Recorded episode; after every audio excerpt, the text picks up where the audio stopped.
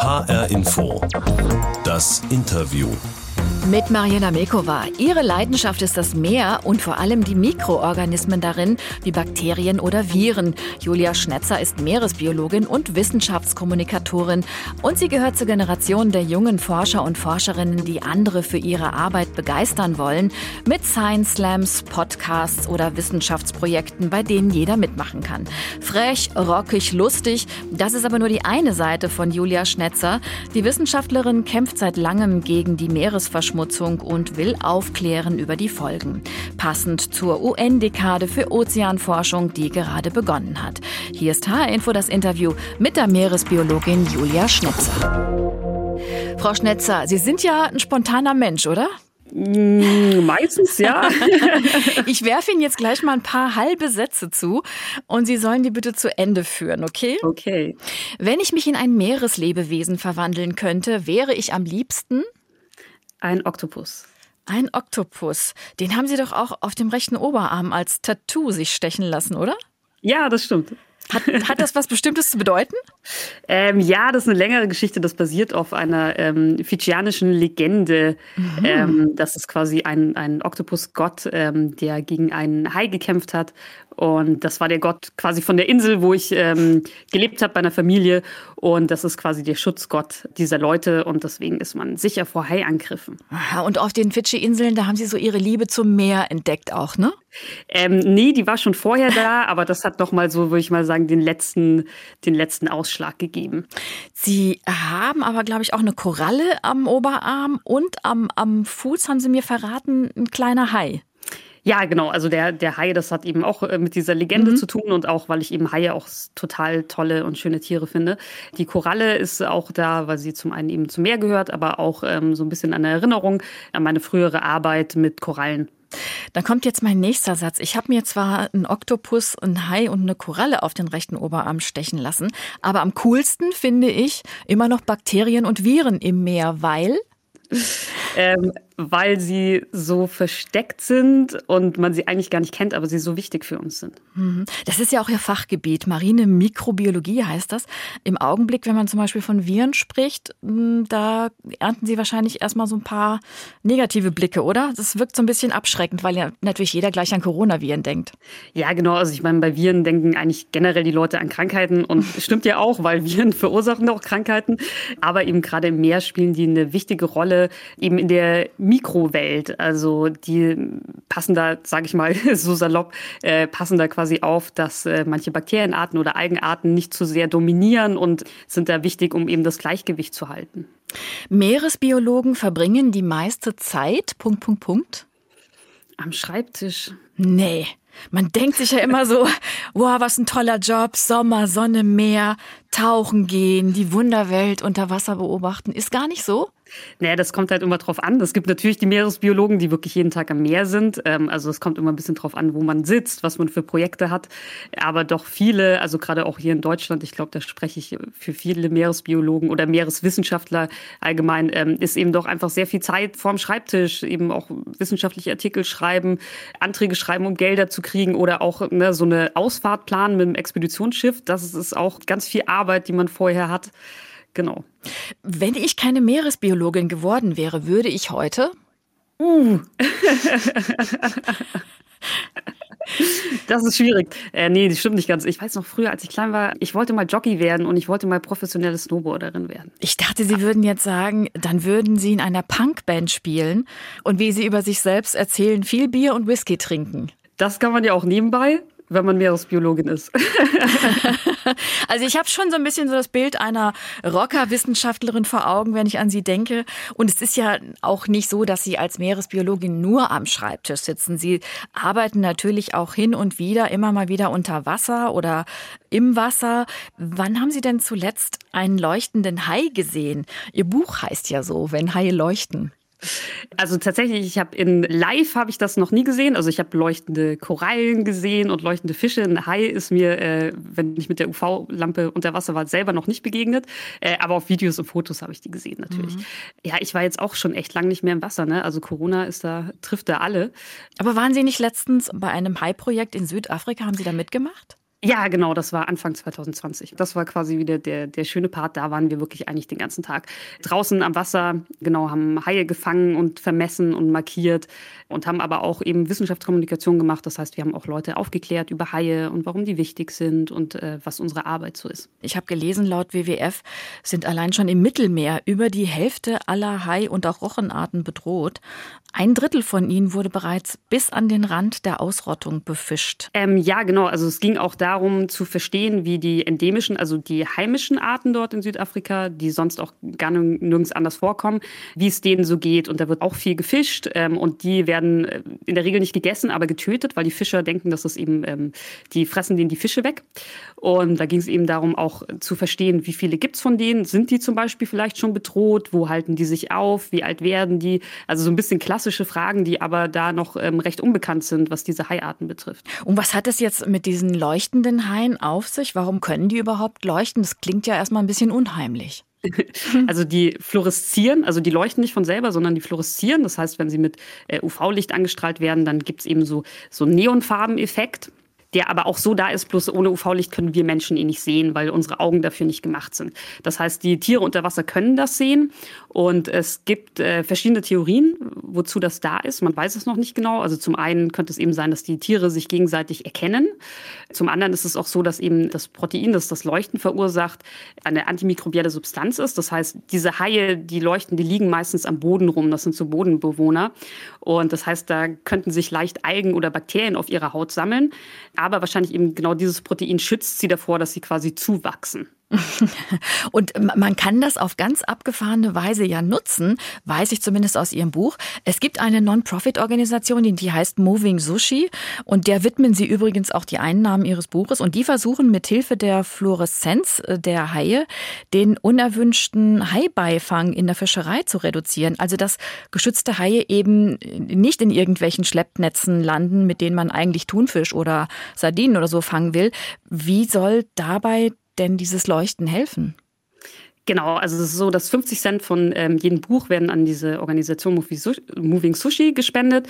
Die Idee ist, dass eben Haie können diese Fluoreszenz sehen, aber nicht alle Fische können das sehen. Und die Idee ist, dass die Netze fluoreszieren und so Haie die eben sehen können und sie vermeiden können und die Fische, die gefangen werden sollen, die Netze aber nicht sehen und immer noch reinschwimmen. Mhm. Und genau das ist die Idee dahinter. Ob das wirklich funktioniert, das wissen wir nicht. Das ist eben genau das, was diese Organisation erforschen will und austesten will. Julia Schnetzer ist heute zu Gast in H-Info das Interview. Ihre Leidenschaft ist das Meer. Sie sind Meeresbiologin und verstehen sich daher vor allem auch als Wissenschaftskommunikatorin. Das heißt, es geht Ihnen darum, andere anzustecken mit ihrer Faszination für die Ozeane und Wissen zu teilen. In Ihrem Buch haben Sie da zum Teil kuriose Fakten aus der neuesten Forschung zusammengefasst, wie zum Beispiel eben dieses Thema leuchtende Haie. Ähm, da geht es aber auch um unsterbliche Quallen oder wie Meereslebewesen altern und auch warum Viren und Bakterien, ihr Lieblingsthema, so wichtig sind für ein intaktes Ökosystem. Und Sie sind ja auch Science-Slammerin. Und wenn Sie sich mit dem Thema auf der Bühne beschäftigen, jedenfalls als es noch ging vor Corona, da klang das dann zum Beispiel so. Und ihr kennt das auch alle. Wenn ihr euch vorstellt, ihr steht am Meer, macht mal die Augen zu und atmet einfach mal tief ein. Und dann riecht das ja so, so salzig, so ein bisschen algig, so dieser typische Meeresgeruch. Das ist dieses Gas, was die Bakterien produzieren. Das heißt, das ist eigentlich nichts anderes als Bakterienpups. Schönes, unnützes Wissen für den nächsten Badeurlaub. So, jetzt wissen wir also auch, woher die gute Seeluft wirklich kommt. Bakterienpups. Fakt ist aber, dass solche Mikroorganismen im Meer ja jede Menge Sauerstoff für uns produzieren. Und allein deswegen sollten wir diese kleinen Wesen feiern. Auf jeden Fall, genau. Also einzellige Algen und photosynthetische Bakterien sind tatsächlich für mehr als die Hälfte des Sauerstoffs in unserer Atmosphäre verantwortlich. Mhm. Man hat es eben schon gehört, wenn Sie auf der Bühne sind, ja, das macht Ihnen Spaß. Da lassen Sie auch so ein bisschen die Rampensau raus.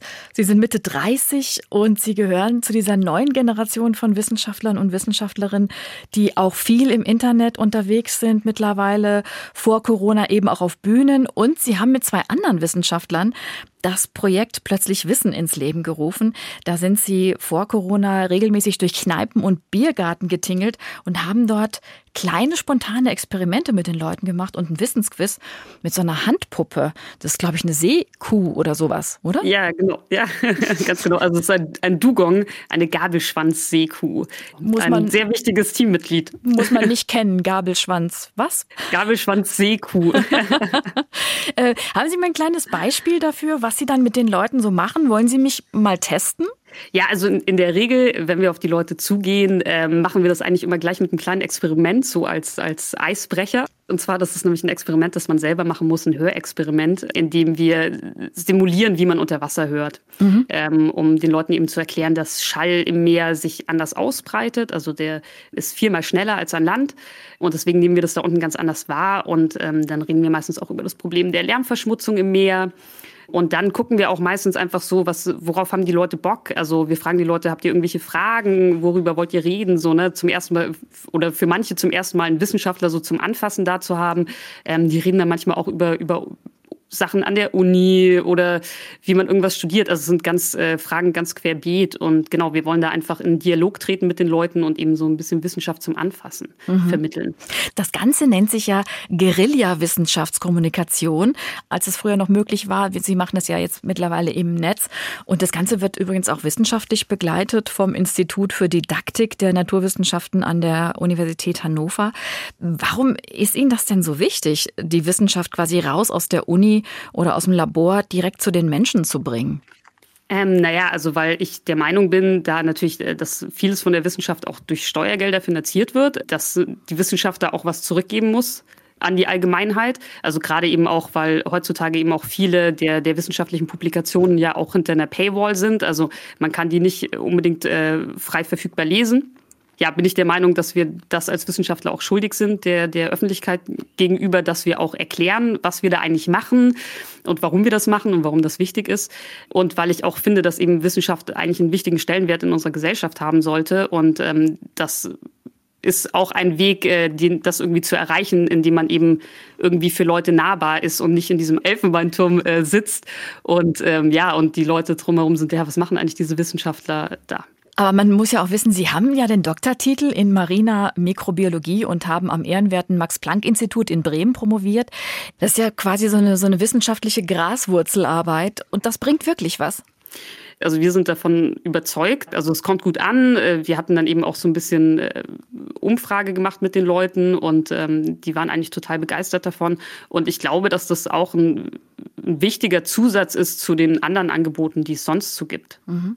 Sie hatten während Ihrer Promotion in Bremen auch ein Bürgerwissenschaftsprojekt gestartet. My Ocean Sampling Day hieß das. Da haben Sie Menschen dazu aufgefordert, ihnen Wasserproben von überall herzuschicken, um Mikroorganismen zu sammeln und zu erforschen. Weiß man da wirklich noch so wenig darüber oder ging es mehr darum, die Leute auch mal ganz praktisch einzubinden und zu begeistern für das Thema Meeresforschung? Ja, also tatsächlich dieses Projekt Ocean Sampling Day ähm, das gab es zuerst nur mit Wissenschaftlern, also dass Wissenschaftler auf der ganzen Welt so Wasserproben genommen haben. Und tatsächlich sind ähm, eben Nicht-Wissenschaftler auf uns zugekommen, Segler waren das, die gesagt haben, oh, wir haben davon gelesen, das ist voll toll, wir würden euch total gerne unterstützen, können wir nicht auch so Proben nehmen? Und nachdem wir dieses Feedback äh, von der Gesellschaft gekriegt haben, haben wir gesagt, okay, das ist ja eigentlich eine coole Idee, lass das mal ausprobieren. Und das hat sehr, sehr gut funktioniert und die Leute haben das total toll gemacht. Und wir haben damit einen Datensatz geschaffen, der da tatsächlich so vorher noch nicht existiert hat. Also wir hatten ganz viele Proben aus Küstennähe und äh, wir hatten eben das Besondere war, alle Proben an einem einzigen Tag, am 21. Juni. Und ähm, dadurch haben wir eben so eine Momentaufnahme der Mikroorganismen in der Meere geschaffen. Und das ist wichtig und besonders, weil eben diese Gemeinschaft der Mikroorganismen sich sehr schnell ändern kann. Also das kann in zwei Tagen schon ganz anders aussehen. Und, und was können Sie ähm, daran ablesen? Also von, von den Proben ist halt einfach interessant zu sehen, wer ist wo. Das ist einfach immer noch eine Frage, die wir einfach nicht, nicht unbedingt wissen. Und wir haben uns halt auch viel die Gene in den Proben angeguckt. Also zum Beispiel konnten wir sehen, dass sich in der Nähe der Küste haben wir, sehen wir eine ähm, erhöhte Antibiotikaresistenz bei marinen Bakterien, die halt dann immer weniger wird, wenn man weiter aufs offene Meer rausgeht. Und wir haben zum Beispiel auch potenzielle plastikabbauende Gene gefunden an verschiedenen Orten der Welt. Plastikabbauende Gene, das gibt es wirklich.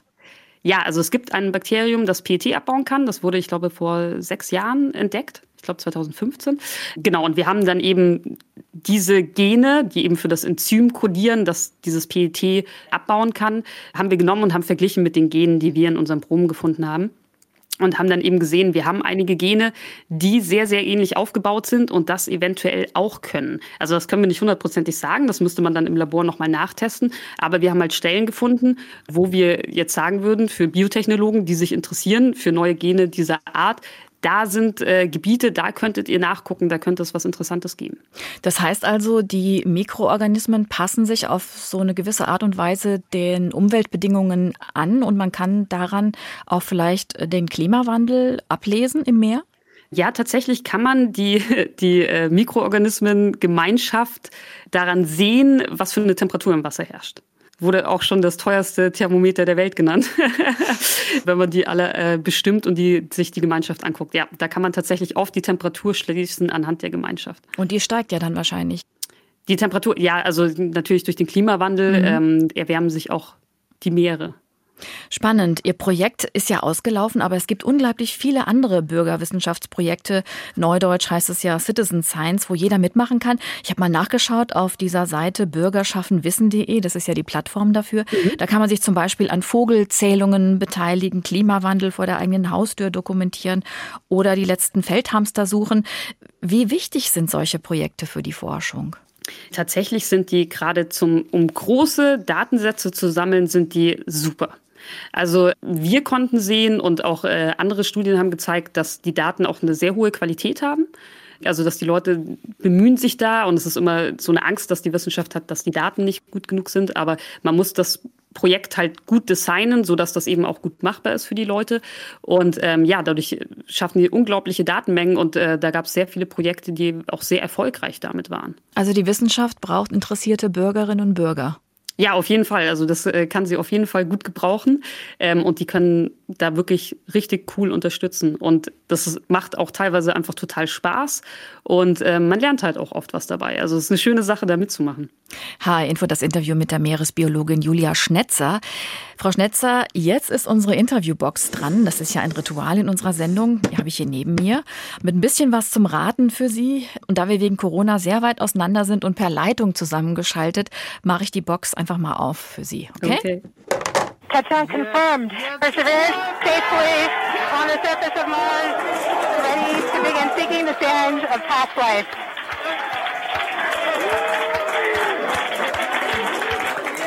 Haben Sie das erkannt? Äh, ja, das war, jetzt fällt mir der Name nicht mehr ein, aber ähm, die, die Marslandung vor ein paar Wochen der Mars Rover Perseverance am, Ach, 18, Perseverance, genau. am 18. Februar erfolgreich auf dem Mars gelandet. Und das war der Jubel dazu aus dem Kontrollzentrum der NASA. Haben Sie mitgefiebert? Äh, ja, ich habe tatsächlich auch ein bisschen mitgeguckt, ja. In dieser Woche gab es ja dann den nächsten Erfolg. Der Mars Rover hatte ja so einen kleinen Hubschrauber mit an Bord. Ingenuity heißt der. Und der hat seinen ersten Flug auf dem roten Planeten jetzt absolviert. Hand aufs Herz, werden Sie ein bisschen eifersüchtig, wenn Sie solche Bilder aus dem Weltall sehen? Nein. Also ich finde das auch total faszinierend und spannend. Ich weiß, Sie spielen darauf an, dass, dass, äh, dass äh, weniger Geld in die Meeresforschung gestickt wird als äh, in die Weltraumforschung. Genau. Äh, das, das ist auch eine Tatsache. Und das ist auch schade, weil wir einfach eben die Meere noch echt nicht gut genug entdeckt haben und da ist noch wirklich viel zu tun. Aber nichtsdestotrotz, also da ist dann trotzdem kein Neid oder Eifersucht da, weil ich finde Weltraumforschung auch total cool. Aber trotzdem wäre es schön, wenn man noch ein bisschen mehr Geld in die Meeresforschung stecken würde. Also in Ihrem Buch schreiben Sie ja, es waren mehr Menschen auf dem Mond als am Grund des Ozeans. Das hat sich schon so ein bisschen gelesen, als würden Sie sich ein bisschen ärgern. Nee, aber so war das eigentlich gar nicht gemeint, sondern das war eigentlich wirklich nur so ein bisschen klarzustellen, ähm, ein bisschen Unverständnis, warum wir das Meer in der Hinsicht so ein bisschen stiefmütterlich behandeln ähm, und warum wir da nicht äh, auch mehr Ehrgeiz haben, ähm, das noch besser zu erforschen. Sie äh, machen das ja auch fest an so einem historischen Datum, also die ersten Schritte von Neil Armstrong auf dem Mond 1969, das hat halt fast die ganze Welt verfolgt, aber neun Jahre zuvor, 1960, als Jacques Picard und Don Walsh als erste Menschen zum tiefsten Punkt des Meeres in den Marianengraben getaucht sind, das sind glaube ich 11.000 Meter tief, das hat kaum jemand interessiert. Ja, also ich denke, dass es schon einige Menschen interessiert haben, aber nicht in, nicht in dem Ausmaß. Ja, verstehe ich nicht. aber ich meine, so sind halt auch die Geschmäcker unterschiedlich, ne? Also, ähm, aber ich glaube, wahrscheinlich ist auch einfach, da gibt's halt keine Aliens. Ich weiß nicht, ob das. doch, es gibt, es gibt doch Fisch-Aliens. Es gibt ganz, ganz komische Ungetümer, die man im Meer immer wieder entdeckt, ne? ja, das stimmt auf jeden Fall. Also es ist auch viel, wenn man, wenn man manchmal so Filme beobachtet. Also mir ist das ganz äh, krass in dem Film Avatar aufgefallen, dass viele Aliens, die man in Filmen sieht, sind, glaube ich, inspiriert von Meereslebewesen. Mhm. Aber das könnte sich ja nun bald ändern, dass mehr ähm, reingesteckt wird in die Raumfahrt als in die Meeresforschung. Denn in diesem Jahr beginnt ja die UN-Dekade für Ozeanforschung. Da heißt es zur Begründung, Gesundheit, Sicherheit und Wohlbefinden der Menschen hängen wesentlich ab vom Wissen über den Ozean. Und dieses Wissen, die Forschung dazu soll nun bis 2030 gefördert werden. Heißt das jetzt, dass die Vereinten Nationen mit einem dicken Geldsack daherkommen und zum Beispiel auch ihre Arbeit, ihre Projekte fördern? Oder was erhoffen Sie sich von der Politik? Ja, das hoffe ich. ich, ich, ich, weiß aber nicht, äh, ob das so passiert. Ich glaube, die Länder dürfen da, ähm, so wie ich das verstanden habe, ich sag mal ehrenamtlich was dazu beitragen. Und da ist natürlich jetzt auch mit der Corona-Situation, weiß ich nicht, wie locker da das Geld sitzt, äh, dass da viel investiert wird. Aber nichtsdestotrotz hoffe ich dann natürlich, dass ähm, da trotzdem weiter gefördert wird. Also es ist auch so, dass in der EU so in den letzten Jahren schon auch der Wille sehr groß ist, gerade die Meeresforschung weiter zu unterstützen, auch zum Beispiel mit der Mission Starfish 2030 2030 ist quasi eine, eine Mission wie die, wie die Mondlandung, eben die Meere zu schützen und besser zu verstehen. Worin Sie ja auch eine große Aufgabe für sich selbst sehen. Sie versuchen schon seit Jahren aufzuklären über die Folgen der Meeresverschmutzung. Was ist da Ihre größte Sorge, Ihr größtes Schreckensszenario? Ich meine, jeder von uns kennt ja diese, diese Bilder von den Plastikinseln, die da in den Ozeanen rumschwimmen. Ja, ich, Plastik ist ein großes Thema, das viel kommuniziert wird, weil man es eben einfach sehen kann. So. Ähm, aber es gibt halt noch ganz andere große Probleme, wie eben die Klimaerwärmung, die Ozeanversauerung, auch anderer Müll, also wie zum Beispiel eben radioaktiver Müll, aber auch zum Beispiel zu viel Düngemittel, das über Flüsse eingetragen wird, Überfischung. Also es gibt zahlreiche Probleme und die, die zählen alle zusammen. Und ähm, ich, ich glaube, nur eins zu lösen, bringt uns auch nicht so viel weiter sondern wir müssen da schon irgendwie alles angehen. Sie sind ja auch leidenschaftliche Taucherin und bekommen ja doch, nehme ich an, hautnah mit, wie sich das Meer im Laufe der Jahrzehnte verändert hat. Was war da so Ihr schlimmstes, eindrücklichstes Erlebnis bisher, was Sie sehr nachdenklich gemacht hat? So in den letzten Jahren habe ich schon den Eindruck, dass vor allem die Korallenriffe, also da sieht man das halt sehr deutlich, äh, dass die einfach absterben, äh, dass weniger Fische da sind.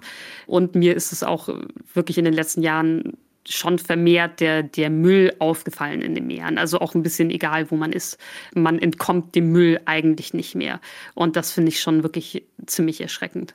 Wie gehen Sie denn persönlich damit um? Macht Sie das wütend und kämpferisch oder eher deprimiert und Sie verzweifeln daran? Das ist immer so ein bisschen tagesabhängig. Okay. Also ein bisschen, bisschen eine, eine Achterbahnfahrt, weil natürlich irgendwie mit, mit diesem Beruf hat man irgendwie dieses Thema Umweltprobleme irgendwie Tag ein, Tag aus. Also das schaltet sich irgendwie nie so richtig ab. Und manchmal fühlt man sich dann so ein bisschen verzweifelt und denkt irgendwie so, ja, das wird doch nichts mehr. Und dann gibt's aber auch wieder Tage, wo irgendwie coole Nachrichten kommen, wo man tolle Leute kennenlernt, die sich super engagieren, die tolle Was war die Ideen letzte haben. coolste Nachricht, die Sie bekommen haben? Naja, also zum einen Corona scheiße, aber dem Lärm hat's immerhin ein bisschen Ruhe verschafft. Also tatsächlich war äh, letztes Jahr das, das stillste Jahr für den Ozean, weil weniger Schiffe gefahren sind, weniger gefischt wurde, hatte das quasi für die Meereslebewesen auch einen Vorteil. Also so kann man manchmal auch kleine gute Dinge im Schlechten finden. Aber das war vermutlich nur eine ganz kleine Verschnaufpause. Ja, wahrscheinlich. Ich denke, dass sich das jetzt schon wieder geändert hat, auf jeden Fall. Aber immerhin muss, muss man auch mal sehen. Ich fand zum Beispiel auch cool, dass äh, dieses Jahr zum Beispiel eine Blauwalpopulation entdeckt wurde im Indischen Ozean, die man noch gar nicht kannte, oder eine neue Walart entdeckt wurde. Also so, es gibt immer, immer mal wieder ähm, schöne und, und coole Nachrichten. Aber Sie haben vor kurzem in einem Artikel geschrieben, den ich gelesen habe, immer wenn Sie draußen eine Maske am Boden sehen, die jemand verloren hat, denken Sie sofort automatisch an das Meer. Das ist ja auch irgendwie ein bisschen traurig, niederschmetternd. Ja, das ist jetzt natürlich auch ein, ein Problem mit dem äh, Corona. Schutzsachen wie eben Masken und Handschuhe, dass die Wissenschaftler jetzt eben auch berichten, dass sie die leider vermehrt im Meer finden, ähm, weil die eben achtlos weggeworfen werden oder eben verloren gehen oder aus dem Mülleimer rausgeweht werden. Und ja, das ist natürlich mal wieder ein Schritt zurück, was so diese Plastikverschmutzung, Müllverschmutzung der Meere anbelangt. Und äh, die Leute sind natürlich auch mehr draußen in der Natur, weil es natürlich auch der sichere Ort ist und man hat halt auch sonst nicht viel zu tun. Und da muss man halt wirklich aufpassen, dass man seinen Müll auch wieder mitnimmt und ordentlich versorgt, dass er nicht in der Umwelt landet. Also es gibt schon auch Dinge, die jeder Einzelne tun kann, um das Ökosystem mehr zu schützen, selbst wenn man irgendwo mitten auf dem Land lebt. Genau, natürlich. Und man kann auch versuchen, seinen Plastikkonsum zu reduzieren und so Sachen ähm, weniger Fleisch essen. Aber nichtsdestotrotz äh, muss da natürlich im Großen was passieren, also auf politischer Ebene. Das ist das Wichtigste, um da wirklich schnell irgendwie was zu verändern. Sagen Sie uns doch mal Ihre Top 3 der Dinge, die Sie täglich tun, um das Meer zu schützen? ich meine, ich versuche auch auf Plastik meinen Plastikkonsum zu reduzieren. Das geht zum Beispiel teilweise auch einfach, also im, im Bad zum Beispiel. Ne? Also man kann statt ein Duschgel einfach eine, eine Seife nehmen. Die sind dann auch meistens in so Papier eingepackt. Beim Einkaufen einen Rucksack mitnehmen, einen Jutebeutel mitnehmen, da nicht die Tüten benutzen. Ich habe zum Beispiel auch zum Waschen, ich habe so einen Waschbeutel, äh, wo ich meine Klamotten reinmache, dass die Plastikfasern nicht im Abwasser enden. Die Mikrofasern bleiben dann im Beutel hängen und die kann man dann einfach da rausnehmen und dann richtig entsorgen. Sonst würden die wo landen? In irgendwelchen Fischmägen? Genau, also die landen sonst im Abwasser und äh, die können eben nur bedingt rausgefiltert werden von den Kläranlagen. Und ein Teil landet dann eben auch einfach im Fluss und im Meer und dann eben zum Beispiel in irgendwelchen Fischmägen oder da können sich auch so Mikroorganismen drin verheddern und sowas. So wie ich Sie jetzt erlebt habe, Sie sind aber schon grundsätzlich optimistisch, dass es noch nicht zu spät ist, etwas zu verändern, oder? Ja, auf jeden Fall. Und ich glaube, das muss man auch immer bleiben, weil sonst geht es irgendwie auch nicht weiter. Ne? Ich glaube, man darf da die, die Hoffnung und den Optimismus nicht, nicht aufgeben. Stichwort Hoffnung, werden Sie die vielleicht bald irgendwo auf Ihrem Körper dokumentieren? Also Sie haben ja am Anfang erzählt, ähm, Sie haben schon drei Tattoos mit Koralle, Oktopus und einem Hai. Gibt es da eine Idee, was Sie sich als nächstes stechen lassen wollen? Ja, da sind schon so ein paar Sachen in Planung, aber ähm, das muss noch, noch weiter durchdacht werden. Was so ist der Favorite gerade? Ah, ich überlege immer noch ähm, eine Qualle. Und ich uh. wollte eigentlich, oh, Quallen sind wunderschön. ja, ich, ich liebe Quallen beim Tauchen. Ich äh, schaue denen sehr gerne zu. Ich finde die unglaublich schön. Ja, und ich wollte eigentlich einen Fischschwarm, aber ich habe noch nicht so, weiß noch nicht genau, wie das so richtig ausschauen soll. Muss man ein bisschen länger drüber nachdenken. Aber es kommt schon noch.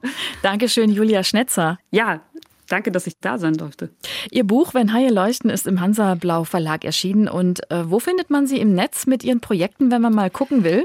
Auf plötzlichwissen.de, mhm. äh, mit OE geschrieben, nicht mit Ö. Da könnt ihr mal vorbeikommen und gucken. Und wir streamen auch ähm, so alle zwei Wochen auf Twitch TV und ähm, genau, reden über Meere und Ozeane und zocken ein bisschen Meeresspiele. Und ähm, genau, da können Leute immer vorbeikommen. Wir haben Chat, ähm, da könnt ihr lustig Fragen stellen, euch unterhalten. Das ist immer ganz witzig eigentlich. Also da unbedingt mal reinklicken. Das war H-Info, das Interview. Den Podcast finden Sie auf hrinforadio.de und in der ARD Audiothek oder in Ihrem Lieblingspodcast-Kanal natürlich. Mein Name ist Mariella Milkova.